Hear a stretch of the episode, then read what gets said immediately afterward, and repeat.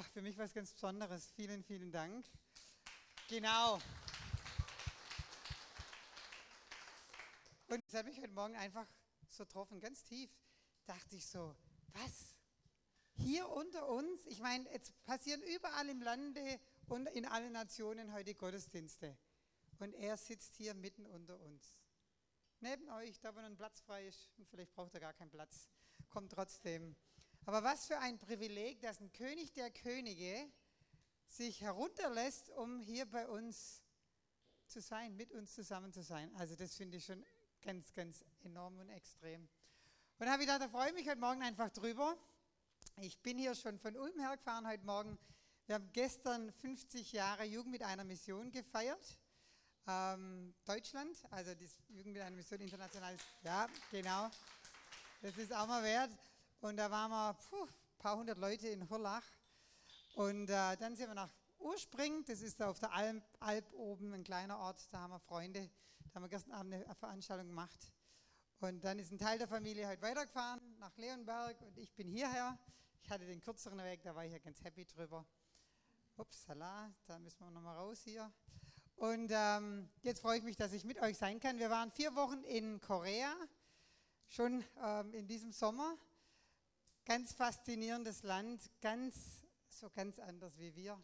Nach vier Wochen Reis und Stäbchen war ich dann doch ganz froh, mal wieder Brot mit Wurst und Brezeln zu essen. Also da haben wir alle, waren wir dankbar, in deutschen Ländern zu sein. Aber es ist schon verrückt, wie, der, wie das Reich Gottes so, so ganz unterschiedlich aussieht auf dieser Welt.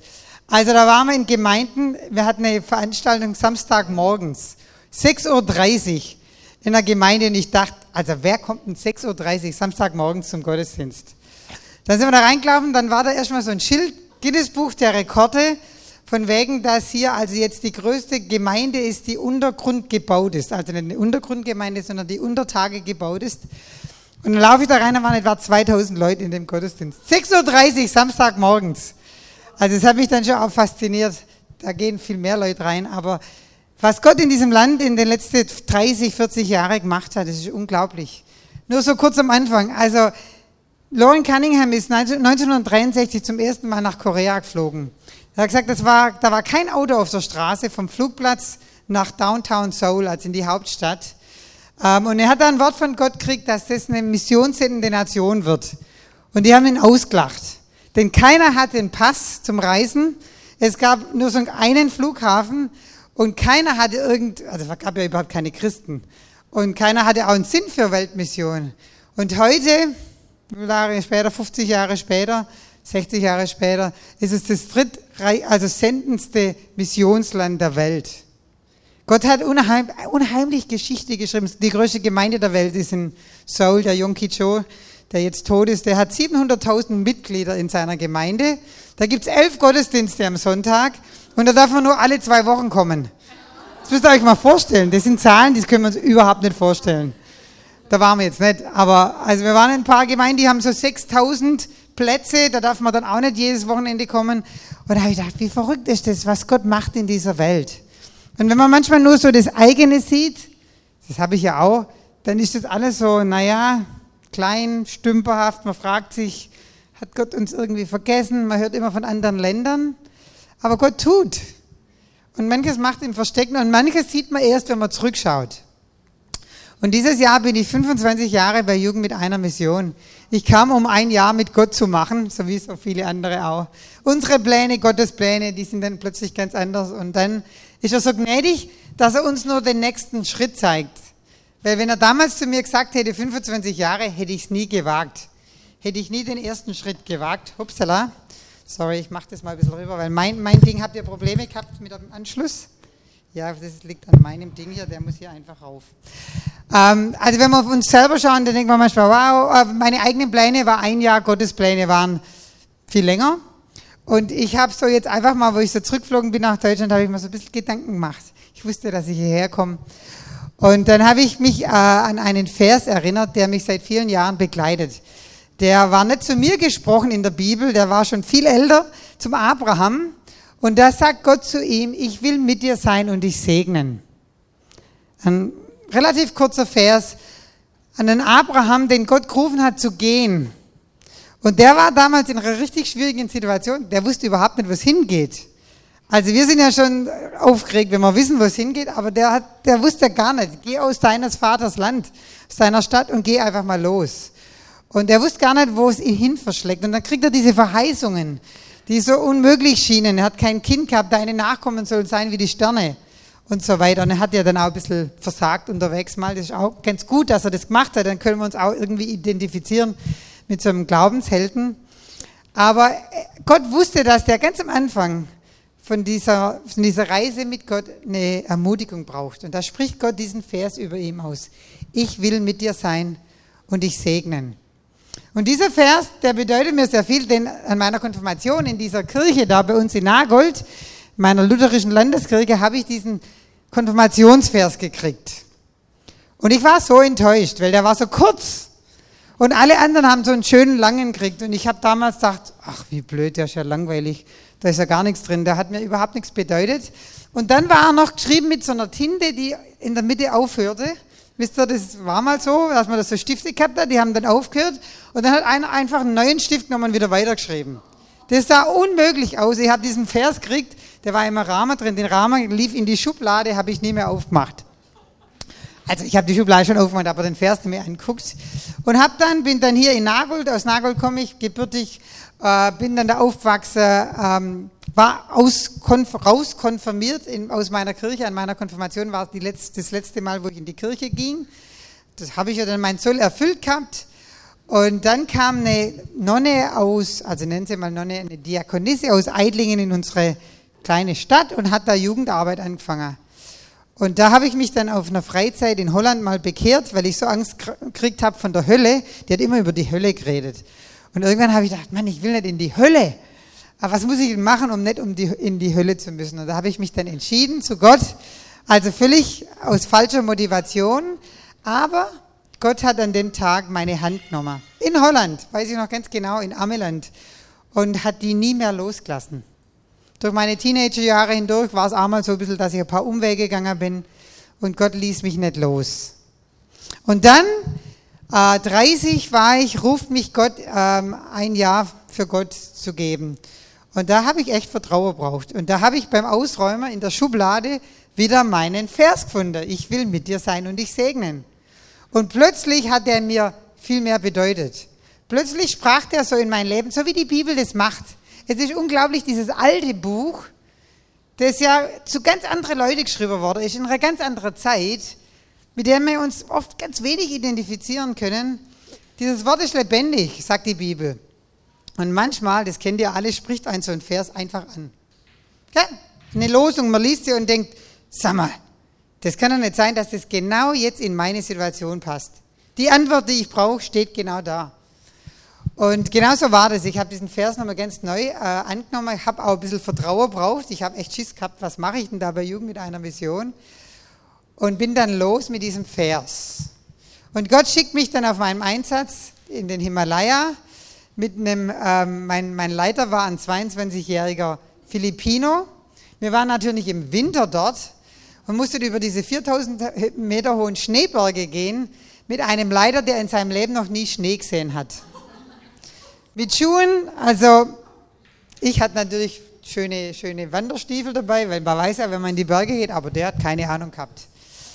Und wir sind also einer unerreichten Volksgruppe, die habe ich wahrscheinlich mal erzählt, die Geschichte, wenn wir da hinkamen und die haben noch nie jemand Weißes gesehen gehabt, die haben sich erstmal weggeschlossen, die waren völlig verängstigt und irgendwann haben sie ein paar Kinder rausgeschoben, die hatten fürchterlich Angst und dann hatte ich so ein paar Ballons dabei und die haben wir dann aufblasen. Dann kamen sie, irgendwann war die Neugierde größer wie die Angst.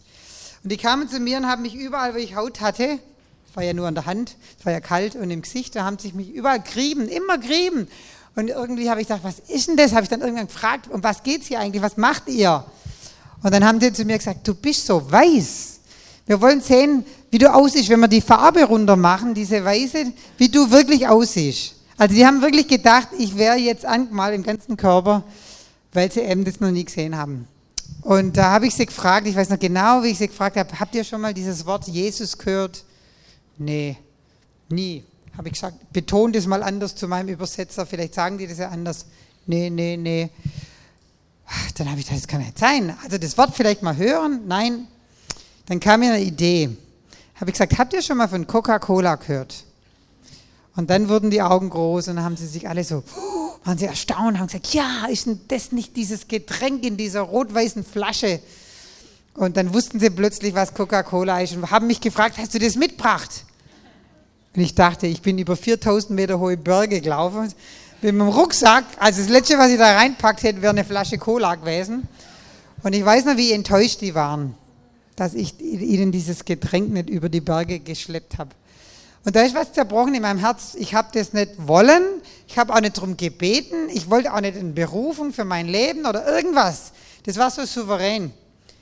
Ich wusste in dem Moment, dass es falsch ist, dass es Menschen gibt, die von einem ungesunden Getränk kennen, das ähm, 1892 ähm, geschaffen wurde, aber in 2000 Jahren noch nie was von Jesus gehört haben. Und da habe ich so ganz leichtfertig ein Gebet gesprochen, wie man das ja manchmal macht, wenn man nicht drüber nachdenkt. Ich habe gesagt, Herr, ich möchte alles tun, was ich kann, dass Menschen, die nichts von dir wissen, dass die was hören können. Und das habe ich gemeint, das war ernsthaft, aber ich wusste überhaupt nicht, was das bedeutet. Ich hatte keine Ahnung, dass es dann eine Milliarde Menschen gibt, die noch nie was gehört haben. Und dass die in Gebieten leben, wo es eben nicht einfach ist. Und wieder habe ich mich an diesen Vers festgeklammert. Ich will mit dir sein und dich segnen. Und ich bin dann echt da losgezogen in echt schwierige Länder und in Kriegsgebiete und so weiter. Und dann kam diese Berufung, eine Stimme für die Stimmlosen, a voice for the voiceless. Geh in diese Regionen, wo Menschen versklavt sind, wo sie unter Systeme leben, die sie äh, unterdrücken. Geh zu den Waisen und Witwen und so weiter. Und immer wieder habe ich gedacht, Herr, komm und segne mich, geh mit mir. Und dann in diese Situation, wo ich auch manchmal echt an meine Grenzen kam, gab mir Gott nochmal einen, einen neuen Vers. Der war auch nicht an mich gerichtet, der ging mal an einen ähm, persischen ähm, König, den Cyrus. Das, das war auch schon ganz, ganz lang her im Alten Testament. Und da spricht Gott diese Worte zu diesem König der Meder, glaubt, der Perser, der König der Perser, der ein Heide war, der war nicht mal fromm. Und Gott hat die Größe gehabt, auch ihn zu benutzen und hat zu ihm diese Verheißung gesprochen und sagt zu ihm, ich öffne dir alle Türen, kein Tor bleibt vor dir verschlossen. Ich selbst ziehe vor dir her und mache Stadtmauern dem Erdboden gleich. Türen aus Bronze breche ich auf und zerschlage ihre eisernen Riegel. Ich gebe dir verborgene Schätze und gut versteckte Reichtümer. Dann wirst du erkennen, ich bin der Herr, ich bin der Gott Israels, der dich beim Namen ruft. Also, ganz besondere Worte. Ich wusste natürlich, dass ich keine Stadtmauern niederreißen werde, aber ich habe mich fasziniert gefühlt von dieser, oder ich habe diesen Vers fasziniert gelesen, weil Gott sagt, ich will. Ich will das für dich tun. Ich will dir Türen öffnen. Ich will dir ähm, versteckte Schätze geben. Gott zeigt Initiative. Wir müssen eigentlich nur mit ihm gehen und er macht es dann für uns. Und Gott sagt da, ich gebe dir verborgene Schätze. Dann habe ich mich, da habe ich mich echt lang gefragt, was heißt es? Da geht es ja nicht um irgendwelche Reichtümer. Und ich habe entdeckt, dass Gott hier von Menschen, zu mir zumindest hat er über Menschen geredet. Die verborgenen Schätze und die versteckten Reichtümer waren Menschen. Die sind ja unbezahlbar. Die haben einen Wert, den kann man nicht mit irgendwelchen Geldern oder Schätzen dieser Welt gleichsetzen. Die sind wertvoll, einzigartig, unbezahlbar. Und manche von diesen Menschen, die sind versteckt. Die sind benachteiligt an Orten, wo man nicht so leicht hinkommt, an verbotenen Städten. Und viele von diesen Menschen leiden. Und ich habe mir dann diesen Vers aus dem Lukas nochmal angeschaut, Lukas 19, Vers 10, wo Jesus sagt, ich bin gekommen, zu suchen und zu retten, was verloren ist. Dieser Sohn Gottes muss die suchen. Der geht nicht einfach irgendwo hin und weiß sofort, wo die sind, der sucht die. Der geht an diese Stellen, wo vielleicht nicht jeder hingeht. Ich weiß nicht, ob ihr die Chosen-Serie kennt. Also wenn ihr sie nicht kennt, dann würde ich es euch wirklich empfehlen, diese, diese, das ist sowas Tolles. Also nennt sich Chosen, da haben sie, also sie machen wahrscheinlich hoffentlich die ganze Bibel, aber jetzt erstmal diese Geschichten mit Jesus Und da gibt es meinen Lieblingsfilm, das sind immer so 45 Minuten Episoden und da wird Jesus Mensch in diesen Geschichten. Und da geht er zu diesem Teich Bethesda, wo einer schon 38 Jahre lang liegt. Und da geht er rein in diese, in diese, also das ist so, so da muss er durch so ein Tor und dann, und dann sieht er diesen Teich und dann sind da ganz viele Kranke. Und Jesus sucht. Der weiß noch gar nicht, wen er da berühren wird. So sieht es zumindest aus. Und das hat mich tief bewegt. Weil er sagt hier in, in Lukas, ich bin gekommen zu suchen und selig zu machen, was verloren ist. Und da habe ich mir so gesagt, wenn der Sohn Gottes suchen muss, dann müssen wir ja aussuchen. Dann liegen die vielleicht auch nicht einfach so vor unserer Tür. Wo sind diese versteckten Menschen? Und dann habe ich mir überlegt, wo habe ich denn diese versteckten Schätze und Reichtümer mal entdeckt in dieser Welt? Und ich möchte euch heute Morgen drei Leute vorstellen, die mir Gott über den Weg geschickt hat. Die sind jetzt alle nicht in Deutschland, aber das spielt überhaupt keine Rolle, weil wenn ihr seht, was da sich bewegt hat, dann merkt ihr, wie einfach das war. Und dann merkt ihr auch, wie einfach ich bin. Ich bin Fotograf von Beruf. Ich habe keine Bibelschulausbildung. Ich bin kein Prediger und bin kein Evangelist und habe überhaupt keine Urkunden, die man da vorzeigen könnte. Ich gehe einfach mit Gott an der Hand. Und den ersten Schatz, den ich euch zeigen will, war in Nepal, in den Himalaya-Bergen, ganz hoch droben. Ich habe nicht mal einen Namen von diesem Kind, aber wir waren da in einer Region, da wollten wir zu einer unerreichten Volksgruppe und plötzlich kam man da, also wir sind da gewandert und plötzlich kam da so eine Stoppstelle, so eine Schranke, völlig witzig. Also da fährt ja kein Auto, da laufen ja nur Leute, aber da war so eine Schranke und da saß einer und der sagt, ihr dürft da nicht durch. Das war so, eine, so ein Gebiet, das haben sie abgeschottet. Und wir haben ihm gesagt, wo wir hin wollten, in diesen Ort. Das haben wir auf Google Earth gefunden, dass es da so einen Ort gibt. Und da wollten wir hin. Und da sagt er, dürft ihr nicht hin, ist verboten. Und dann haben wir da, das waren dann drei Wochen, wo wir da warten mussten, weil wir da, dann kam dann einer und dann musste man mit dem zurücklaufen, zwei Stunden und so weiter. Das war eine lange Geschichte. Auf jeden Fall saßen wir da fest, drei Wochen lang. Ich hatte eine Bibel dabei und wir hatten so eine kleine Gitarre, weil wir mussten das ja alles tragen. Und man liest dann mal eine Stunde in der Bibel, aber ganz ehrlich, dann war das auch genug. Dann haben wir noch, haben wir wirklich gut Gitarre spielen gelernt in der Zeit. Und dann waren da aber noch so viele Stunden übrig. Haben Lobpreis gemacht und so natürlich auch gebetet. Aber da waren so viele Stunden jeden Tag und ich, mir war es so langweilig. Und ich habe so gesagt, Herr, zeig mir doch irgendwas. Was kann ich denn hier machen? Und dann sind mir irgendwann diese dreckigen Kinder aufgefallen. Da gab es welche, die waren richtig dreckig und die Fingernägel waren eingewachsen und die Haare waren verfilzt. Und eines Mittags habe ich gedacht, so, jetzt nehme ich so einen Nagelclips und guck mal, ob sich da jemand die Nägel schneiden lässt. Dann bin ich losgezogen und habe dann so ein dreckiges Kind, also mit Händen und Füßen habe ich da erzählt, habe erst meine Nägel geschnitten, war natürlich interessant.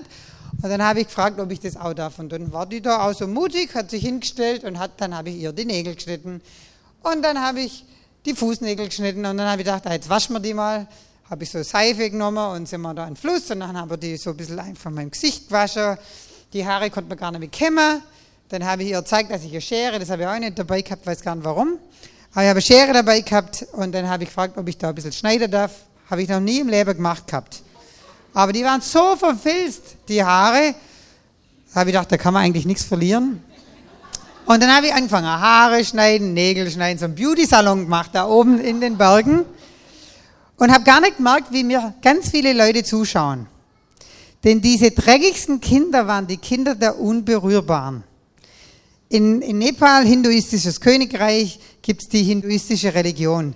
Die leben in so Kasten. Da gibt es so also sechs verschiedene Kasten und die unterste Kaste ist die Kaste der Unberührbaren. Also sind die, die Ärmsten und die werden vernachlässigt, weil man glaubt, die haben in ihrem letzten Leben was Schlechtes gemacht. Und deswegen sind die jetzt wiedergeboren worden als irgendwelche unterste Menschen. Und wenn die das gut aushalten und gut leiden, dann haben sie die Chance, im nächsten Leben besser wegzukommen. Fürchterliches Gefängnis, in dem diese Unberührbaren sind. Und ich habe mir diese dreckigsten Kinder geholt und das waren die der Unberührbaren. Und irgendwann kamen irgendwelche Erwachsene auf mich zu und haben gesagt, warum machst du das? Und dann habe ich, ich habe das alles ja gar nicht gewusst, was da in den Köpfen vorgeht. Ich habe gesagt, weil Gott jeden Menschen liebt und weil jeder einen Wert bei Gott hat und weil ich einfach diese Liebe Gottes weitergeben wollte. Und dann waren die so interessiert und wir haben da angefangen mit denen zu reden, jeden Tag. Irgendwie war das dann, irgendwann ist das so eine Bibelzeit geworden, so ein Hauskreis jeden Tag, mehrmals sogar täglich haben wir uns mit denen getroffen. Wir hatten ja nichts zu tun. Und die waren so interessiert. Das war unglaublich. In der Region gab es keine Gemeinde. Wir haben einen Christen gefunden in der, also in der größeren Stadt, wo man, da konnte man hinfliegen. Das war zwar nur ein Kartoffelfeld, aber da gab es einen Christ. Vor ein paar Wochen habe ich mit einem unserer Mitarbeiter geredet, der so eine Bibelaktion äh, macht, äh, Bibel in jedes Haus. Und die machen gerade diesen ganzen Himalaya-Bereich. Und er hat mir erzählt, dass in dieser Region, in der wir waren, gibt es inzwischen 16 Gemeinden. Und jedes Haus hat eine Bibel gekriegt. Also jeder, der wollte. Die sind also hochgelaufen mit 20 Kilo im Gepäck und haben der Bibel verteilt. Und inzwischen gibt es in jedem Haus, das wollte, eine Bibel. Ich war total fasziniert. Es waren natürlich nicht nur diese Kinder, die wir da gewaschen haben, da haben die anderen dann auch mitgemacht. Und es war nicht nur unser Einsatz, da gab es viele Einsätze und viele verschiedene Christen haben da mitgemacht. Aber es waren ganz kleine Ansätze. Und Gott hat diese Schätze da versteckt gehabt. Und es war unglaublich, wenn man so was ganz Einfaches macht, wie Gott dann anfängt zu wirken. Und als wir dagegen, na, das habe ich gar nicht gesagt, wir sind dann rein in das Gebiet, sind wieder raus, waren die natürlich immer noch da, haben sich wieder gefreut, dass man kommt. Es gab eine kleine Gemeinde, das könnte man Gemeinde nennen, da gab es natürlich kein Kirchengebäude, die haben sich getroffen regelmäßig, dann wo wir gingen und haben, ähm, wir hatten so, also es gab so keine Bibel in der Sprache, aber in der Landessprache gab es das Neue Testament und das haben wir dann verteilt. Es war unglaublich. Ein Schatz im Himalaya. Die zweite Person heißt Marie-Therese, die kommt äh, aus der Demokratischen Republik des Kongos, das ist ein südlicher Teil von Afrika, eines ganz, eines der ärmsten Länder der Welt. Und ich bin da, habe da eine unserer Mitarbeiterinnen besucht, die hat bei uns eine, mit mir eine, also unter mir eine Jüngerschaftsschule gemacht, dann wurde sie unsere Mitarbeiterin, dann hat sie jemand kennengelernt auf Einsatz, der kam aus dem Kongo und dann hat sie den geheiratet. Und dann habe ich irgendwann hat Gott zu mir gesagt, du musst die besuchen. Die braucht so einen Pastoralbesuch, die braucht ich. Und dann bin ich dahin. Und dann sind wir da rumgelaufen und dann, wie das so manchmal ist, man sieht dann eine Person, die sticht plötzlich raus. Da saß diese Frau an dieser Tür und irgendwie bin erst vorbeigelaufen, bin ich nochmal zurück und dann habe ich mit ihr angefangen zu reden. Marie-Therese, ihr Mann starb an HIV-AIDS, mit vier Kindern zurücklassen, ihr Haus, äh, kein fließendes Wasser, kein Strom. Ich habe gefragt, darf ich mal rein in dein Haus? Da haben wir dann noch tiefer reden können und dann saß sie da und hat zu mir gesagt, das hat mich am meisten berührt, viele Dinge hat sie gesagt. Sie hat gesagt, ich stehe jeden Morgen auf und frage mich, haben wir heute was zu essen? kann ich meine Kinder heute was zu essen geben. Da geht es nicht um Schule, da geht es nicht um Klamotten, da geht es nicht um Haar, Frisuren oder irgendwas. Da geht es nur darum, habe ich was zu essen. Und dann habe ich gefragt, darf ich mal so deine Wohnung sehen, also dein Haus, ich zeige euch das mal geschwind. Das äh, habe ich mit einem Weitwinkelobjektiv gemacht. Ja. Eine Seite ihres Hauses, da schläft sie auf dem Lehmboden mit ihren Kindern. Auf der anderen Seite ist die Küche. Die hat ein paar Sachen in der Küche, aber nichts zu essen. Jeden Tag ein Kampf. Kann ich essen? Habe ich was zu essen? Ich bin in der Nacht, ich weiß noch, wie ich da nachts äh, wach lag, fast die ganze Nacht, und habe zu Gott gesagt, warum zeigst du mir diese Dinge? Warum habe ich diese Frau kennengelernt, wenn ich nicht weiß, was ich machen kann? Ich bin niemand, der das jemals gelernt hat, wie man so ähm, Entwicklungen macht in so arme äh, Communities und habe dann aber zu Gott geschrien, wirklich geschrien, habe gesagt, zeig mir doch, was ich tun kann. Ich möchte gern was machen. Am nächsten Tag, zwei Tage später, sind wir da wieder rumgelaufen. Ich bin immer noch fragend gewesen. Oft kommen ja die Antworten bei Gott nicht so. Und dann sah ich da ein Haus, da hat es rausgestaubt, da war alles so weiß drumrum und war fürchterlich laut. Ich sag, was ist denn das? Hab so meinen Kopf reingestreckt und hab sowas gesehen. Was ist denn das hier bitte? Da stand da noch einer. Dann habe ich ein bisschen mich durchgefragt. Also das war eine Cassava-Mühle. Ähm, was ist eine Cassava-Mühle? Also Cassava ist so wie eine Wurzel, die ist ganz hart. Um die essen zu können, muss man die so wie Mehl ähm, mahlen, damit man dann so ein Brei wie Grießbrei macht man da draußen. Das ist die Hauptnahrungs, eines der Hauptnahrungsmittel, die die haben. Und ich habe mir das so anguckt und habe so gedacht, hm, was wird sowas wohl kosten? So ein Generator, so eine Mühle, so eine Lehmhütte. Dann habe ich den Leiter von, oder den, den Mann von meiner ehemaligen Mitarbeiterin gefragt, hey, was kostet denn sowas? Na, hat er gesagt, ah, muss ich mal durchfragen. Dann kam er zurück, 2000 Dollar, also 2000 Euro etwa. Und dann habe ich gedacht, hm. Ich gesagt, du, glaubst du, dass diese so ein paar Frauen, wenn man die so zusammentun würde und sie so eine kleine Gruppe gründet, könnte die sowas ähm, bewerkstelligen, könnte die so Maschine bedienen? Und der sagt, ja, das ist ganz einfach. Dann bin ich heimgeflogen und habe gesagt, Herr, ich würde gern so eine Maschine da irgendwie denen zur Verfügung stellen. Dann war ich in Kona, ein paar Tage kriege ich einen Anruf, fragt mich jemand so aus dem Blaue, würdest du in ein Altenheim gehen und mit einer Frau reden? Dann habe ich gesagt, naja, mache ich schon. Ich, ich mache immer alles. Ähm, dann habe ich gesagt, was will denn die hören? Dann hat sie gesagt, ach, die ist nicht wirklich Christ, aber ach, irgendwas von deinen Reisen. Dann habe ich meinen Computer gepackt, habe gedacht, wunderbar, komme ja gerade aus dem Kongo zurück, Lauf in ihr Zimmer rein. 95 war die Frau, die hat einen Fernseher gehabt, so wie in Amerika eben, wie die sind. Fast so groß wie dieses Bild. Also, das ganze Zimmer war ein großer Bildschirm. Dann dachte ich, ja, wunderbar. Machen wir gleich mal, machen wir, zeige zeig ich dir gleich mal ein paar Bilder. Dann habe ich dir vom Kongo erzählt. Und am Ende guckt sie mich an und sagt, kann ich irgendwas tun? Dann dachte ich, naja, ja, aber ich hatte wirklich nicht den Mut. Also ich meine, ich kenne die nicht, 2000 Dollar sind ja auch kein kleines Geld. Dann habe ich so gedacht, naja, vielleicht könnte es so. Dann habe ich meinen Mut zusammengepackt und habe gesagt, da gäbe es sowas. Das kostet ein bisschen mehr, aber man könnte so jede, jede Dollar erzählt, habe ich gesagt. Schwabe, so typisch Schwabe. Jeder Dollar wäre gut. Es kostet 2000 Dollar. Dann hat sie schön geatmet und hat gesagt, na, das muss sie sich überlegen. Dann dachte ich, naja, von der höre ich nie mehr was. So typisch, muss ich mal drüber nachdenken. Mache ich ja auch. Dann bin ich gegangen, habe noch mit ihr betet. Das war richtig toll. Ich habe noch gesagt, gefragt, ob ich mit ihr beten kann. Und das war, das war ein ganz besonderer Moment. Und dann bin ich gegangen und dann ging eine Woche ins Land, fast eine Woche. Und dann kriege ich wieder einen Anruf, du, ich habe hier einen Umschlag für dich äh, von der Frau. Und da dachte ich, ach schön, hat sie doch was gemacht. Bin ich gleich zu, ihr, also bin zu der anderen Frau gegangen und habe den Umschlag aufgemacht. Ich bin hier umkippt. 2000 Dollar hat die da auf einen Check geschrieben gehabt. Das macht man in Amerika noch, da schreibt man so Schecks aus. Ich habe mich so gefreut, ich war, ich habe überhaupt nicht gewusst, was ich sagen soll. Habe dann schon gedacht, oh, muss ich unbedingt nochmal zurück zu der Frau. Dann kriege ich am nächsten Tag einen Anruf, dass die Frau gestorben ist. Die war relativ gesund.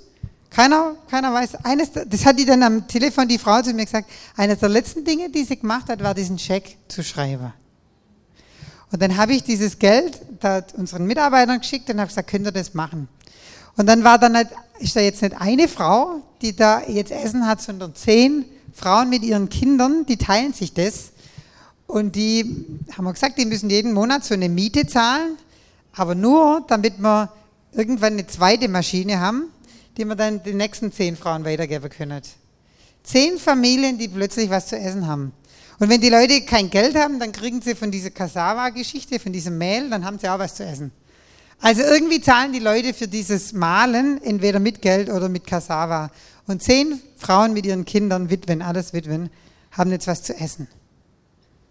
Also versteckt, ein versteckter Schatz, der da irgendwo sitzt an der Tür und Gott macht meine Augen auf. Und alles andere war Gott. Ich, ich kann da überhaupt nicht sagen, dass ich irgendwie schlau war, irgendwelche tolle Ideen hatte. Ich hatte irgendwie bloß offene Augen und habe mich führen lassen. Das ist immer das. Die letzte Geschichte kommt von Nigeria, die Paulina Monti. Ich weiß nicht, ob ich mal von der, von der schon erzählt habe. Die habe ich im Norden Nigerias entdeckt. Da ist ganz viel Christenverfolgung. Also wenn ihr mal ein Gebet übrig habt, dann betet für unsere Brüder und Schwestern in Nigeria. Da werden ganze Gebiete einfach aus, also das Christentum wird einfach ausgelöscht. Einfach ausgelöscht. Und es gibt ganz viele, also Pastoren, die werden normalerweise getötet und dann gibt es die Witwen und die Waisen. Und das war, die Paulina Monti war so eine, so eine Witwe. Die traf ich und ähm, die hat mich gar nicht angeschaut. Hat, das war so ein Bild, wo ich dann gemacht habe, weil ich gar nicht mehr wusste, wie ich mit ihr ins Gespräch komme. Und ich habe paar Wunde an, ihre, an ihrem Körper gesehen, habe sie gefragt, habe gesagt, kannst du mir erzählen, was, was ist passiert? Nee, ich habe angefangen, sie zu fragen, wie viele Kinder hast weil ich dachte, lass uns mal irgendwas Normales reden. Ich habe gesagt, wie viele Kinder hast? Und dann hat sie mir nicht geantwortet. dann habe ich gesagt, hast du Kinder? Hat sie nichts gesagt. Dann habe ich sie gefragt, ob sie erzählen wird, was in der Nacht passiert ist. Und da hat sie mir erzählt, dass da in der Nacht, ist sie nachts um drei aufgewacht, Schüsse, da kamen so muslimische Rufe und sie wusste sofort, es ist was nicht in Ordnung. Sie hat ihre Kinder geweckt und ist mit denen in, in der Busch gerannt, einfach losgerannt. Und wie sie so rennt, merkt sie, dass ihre Angreifer immer näher kommen. Sie hat gemerkt, sie schafft es nicht. Und dann hat sie ihre Kinder zugerufen, rennt. Und hat ihr Baby von hinten nach vorne genommen, hat sich umdreht und ist in die Hände von den Angreifern gerannt, um ihre Kinder zu retten. Also unglaublich. Und dann haben sie sie gefunden, sie haben so mit Macheten, mit so einem Messer, haben sie erst also in ihrem Gesicht, da gibt es dann so ein Bild, wo sie ihr, hier das Säder hatte, haben sie so durch ihr Gesicht ähm, geschnitten und dann haben sie ihre Hände verstümmelt. Das ist ein bisschen ein schwieriges Bild. Ähm, ihre Hände verstimmen, sodass sie die nie mehr benutzen kann. Und sie hat dann gesagt, sie ist irgendwann ohnmächtig wurde, umkippt. Und sie wurde aber gefunden und dann hat man sie schnell ins Krankenhaus und dann haben sie das Bluten gestoppt und dann ist sie irgendwann aufgewacht und sie hatte nur eine Frage. Wo sind meine Kinder? Wie geht es meinen Kindern? Und dann musste man ihr sagen, dass von ihren sieben Kindern drei tot waren. Und als sie die Zahl drei gesagt hat, ist mir das ganz, ganz tief ins Herz. Ich habe drei Kinder. Ich habe aber, hab aber drei Fehlgeburten gehabt, immer zwischen den Kindern. Und das war das Schwierigste, was ich in meinem Leben jemals erleben musste, weil es keinen Sinn gemacht hat. Niemand wusste warum. Und in dem Moment hat Gott was ganz Besonderes gemacht. Er hat zwei ganz unterschiedliche Frauen, die nichts, wir hatten nichts gemeinsam, außer diesen drei Kindern, die da tot waren, hat er zusammengebracht. Und ich weiß noch, wie wir uns um, die, um den Hals gefallen haben, weil ihr gesagt, ich habe ihr dann gesagt, ich habe auch drei Kinder, die tot sind. Aber meine Geschichte ist ganz anders. Und dann hat sie mich mit ganz großen Augen angeguckt und dann haben wir beide keult. Und dann haben wir ganz lang keult. Wir sind einfach aneinander gehängt und entkeult. Und da wird mein, mein Schmerz, ist da so in eine Perspektive gerückt worden. Ich habe meine Kinder nie gehalten, ich habe sie nie gefüttert. Sie hat ihre Kinder aufgezogen und dann verloren. Und Gott hat da zwei Frauen verbunden, ganz, ganz tief. Wir haben so unsere gegenseitig die Lasten tragen können. Das war was ganz, ganz Besonderes. Und er hat irgendwie diese tiefe Erfahrung, die immer noch ganz tief sitzt in mir, hat sie irgendwie erlöst. Irgendwie hat er da was ganz tief gemacht. Und ich habe sie gefragt am Ende, Paulina, was können wir denn für dich machen? Ich würde würde so gern was für dich machen. Da war so eine tiefe Beziehung da. Und dann sagt sie was, da habe ich überhaupt nicht mit gerechnet. Die hat gesagt, ach, helf uns doch, unsere Kirche wieder aufzubauen. Und ich so, hä? Was? Dann sagt sie, wir haben keinen Ort, wo wir uns treffen können zum Gebet und zum Lobpreis. Kannst du uns helfen? Und dann haben wir uns so ein bisschen kundig gemacht. Dann sind wir erstmal in so verschiedene Kirchen gegangen und uns das anguckt, wie sieht das aus in so einer Kirche. Abbrannt ist das Dach weg und so. Also war nicht alles kaputt bei manchen, bei anderen waren nur noch so ein paar Mauern. Und dann haben wir rausgefunden, was das kostet, dreieinhalbtausend etwa für so eine ganze Kirche. Und dann haben wir gesagt, wenn ihr die Steine macht, brennt und baut, dann helfen wir euch mit dem Dach, damit es auch ihr Gemeinde wird, nicht unsere irgendwie. Und dann haben wir das gemacht. Ich habe dann immer Bilder gekriegt, wenn das dann so weit war. Also sie haben ihre Steine gebaut und dann das Dach.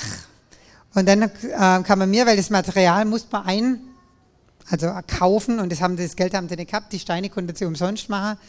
Und dann haben wir ihnen das geholfen mit dem Dach.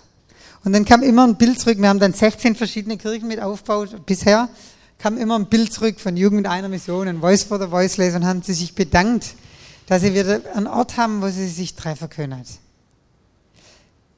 Es eine Begegnung in einem kleinen Dorf und Gott fängt an, was zu machen. 16 Kirchen haben wir aufgebaut und dann wird es klar, wird uns klar, wir brauchen dort ein Zentrum. Wir müssen irgendwas Größeres anfangen. Und dann hat Gott uns Land zukommen lassen, wirklich, ich kann es nicht anders sagen, ein riesen Stück Land. Zehn Kilometer Mauer bauen wir da gerade um dieses Land, um uns zu schützen vor Tiere und Schlangen und Affen und was weiß ich, was da alles reinkommt. Zehn Kilometer, so groß ist das.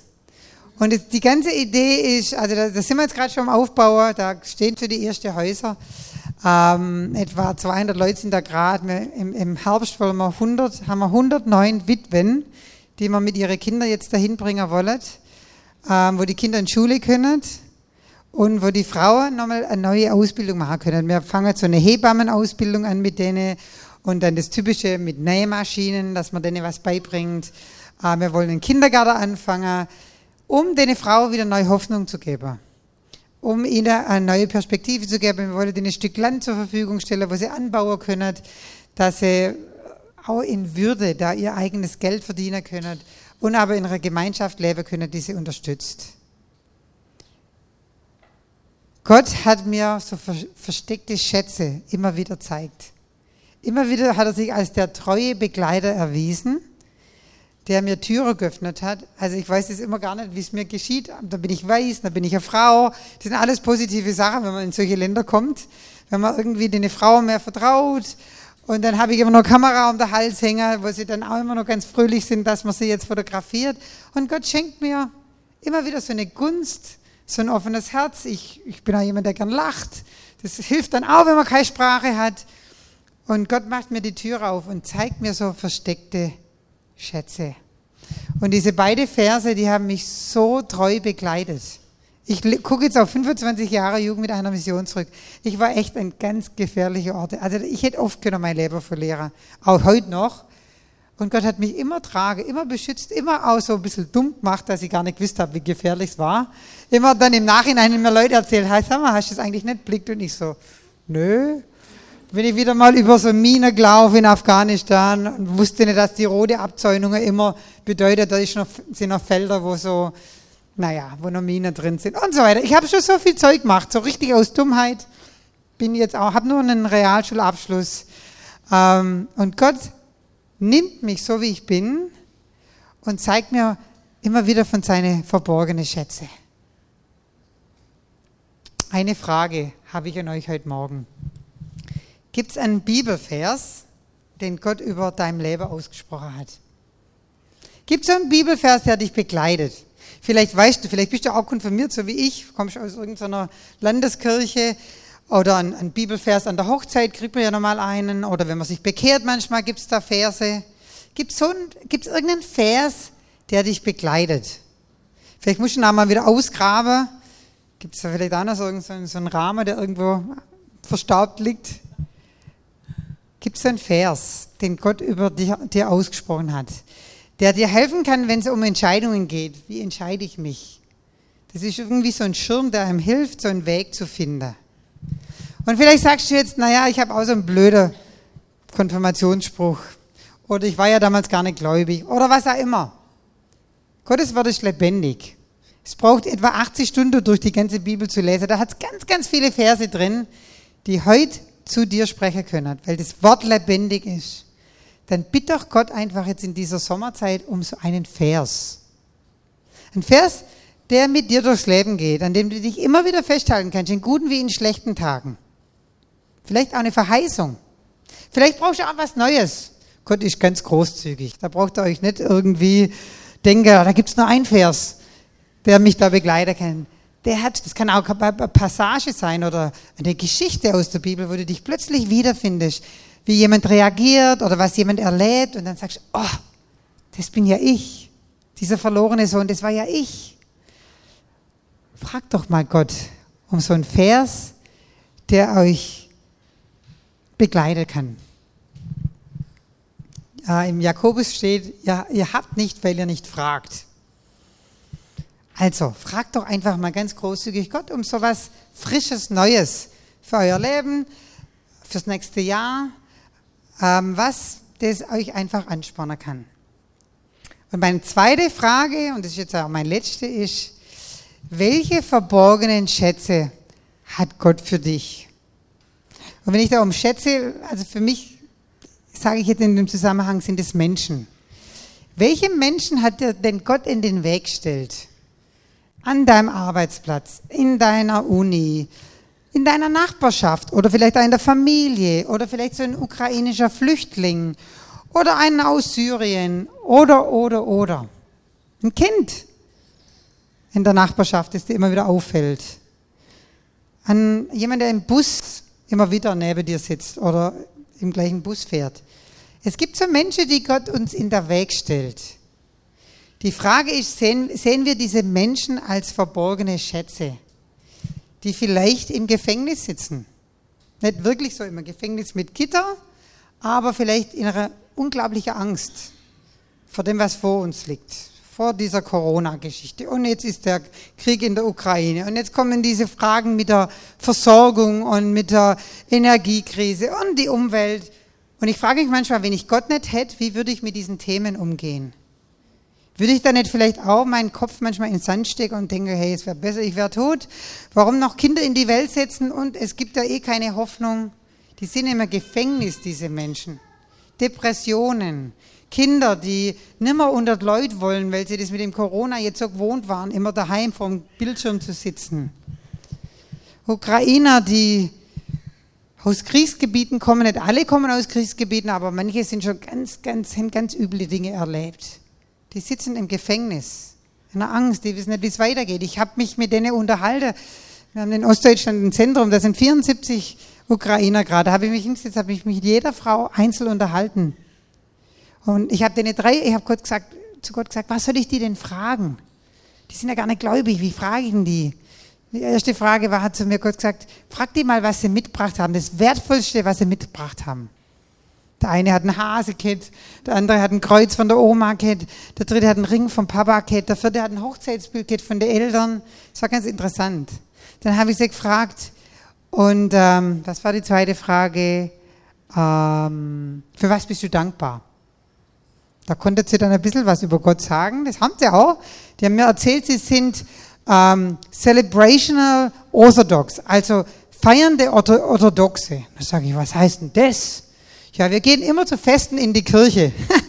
aber nur zu Festen. Also die feiern immer in der Kirche. Und ähm, das war aber toll, weil du hast einen Ansatzpunkt. Ähm, und dann habe ich sie gefragt, und wenn ihr jetzt an die Zukunft denkt, was erhofft ihr euch von eurer Zukunft? Und dann haben fast alle gesagt, da sind die Trainer geflossen. Und dann haben sie fast alle gesagt, ich kann nicht über die Zukunft nachdenken. Ich habe nur Kraft für heute. Das sind Schätze, die sind versteckt, die sind verborgen, die muss man ausgraben. Die brauchen jemanden, der einem zuhört. Die wollten gar keine guten Ratschläge, die wollten einfach jemanden, der ihnen zuhört. Weil unter sich will keiner mehr über diese Sache reden. Die wollen nicht hören, was der andere Negatives erlebt hat. Da braucht es ein Ohr wie euers, das da mal zuhört. Sagt, erzähl mir doch mal. Lass das doch mal raus. Und dann habe ich die immer gefragt am Ende, darf ich für euch beten? Und jeder, jeder, jeder hat gesagt, oh, das wäre ganz toll. Du würdest es für mich tun. Aber klar, die waren tief berührt. Die verborgenen Schätze, die gibt es um uns rum. Es müssen keine Ukrainer sein. Das können Leute sein, mit denen ihr, ihr jeden Tag zusammen seid. Aber ihr habt sie nie als Schätze gesehen. Und heute Morgen möchte euch Gott die Türen öffnen und euch sagen, seid doch ihr solche, die diese Schätze entdeckt und diese rausbringt aus diesen Gefängnissen. Das ist wirklich Gottes größter Wunsch, dass die Menschen frei sind. Lass uns doch zu Menschen werden. Wenn Gott ein heidnischer persischer König benutzen kann, um ein Volk Israel freizusetzen. Die durften dann zurück nach Israel irgendwann, ähm, weil er das erlassen hat, weil er erkannt hat, wer dieser Gott ist. Wenn er das durch so einen heidnischen König machen kann, dann kann er es auch durch uns. Lasst uns einfach uns selber wieder ganz neu zur Verfügung stellen. Mit einem Bibelvers, der uns ermutigt, vorwärts zu gehen und diese Schätze für Gott auszugraben. Ich habe euch das schon mal gesagt, ihr dürft gern vorkommen. Ähm, hier bin ich, gebrauche mich dieses Gebet, das ich so oft bete, weil ich es immer wieder brauche. Ich denke immer wieder, ach, ich weiß doch, wie man das jetzt macht. Und immer wieder merke ich, ich habe null Ahnung. Jeder Mensch ist so was Einzigartiges, der braucht eine einzigartige Art und Weise, wie man ihm begegnet. Und Gott will uns diese Schlüssel geben. Hier bin ich. Gebrauche mich. Amen.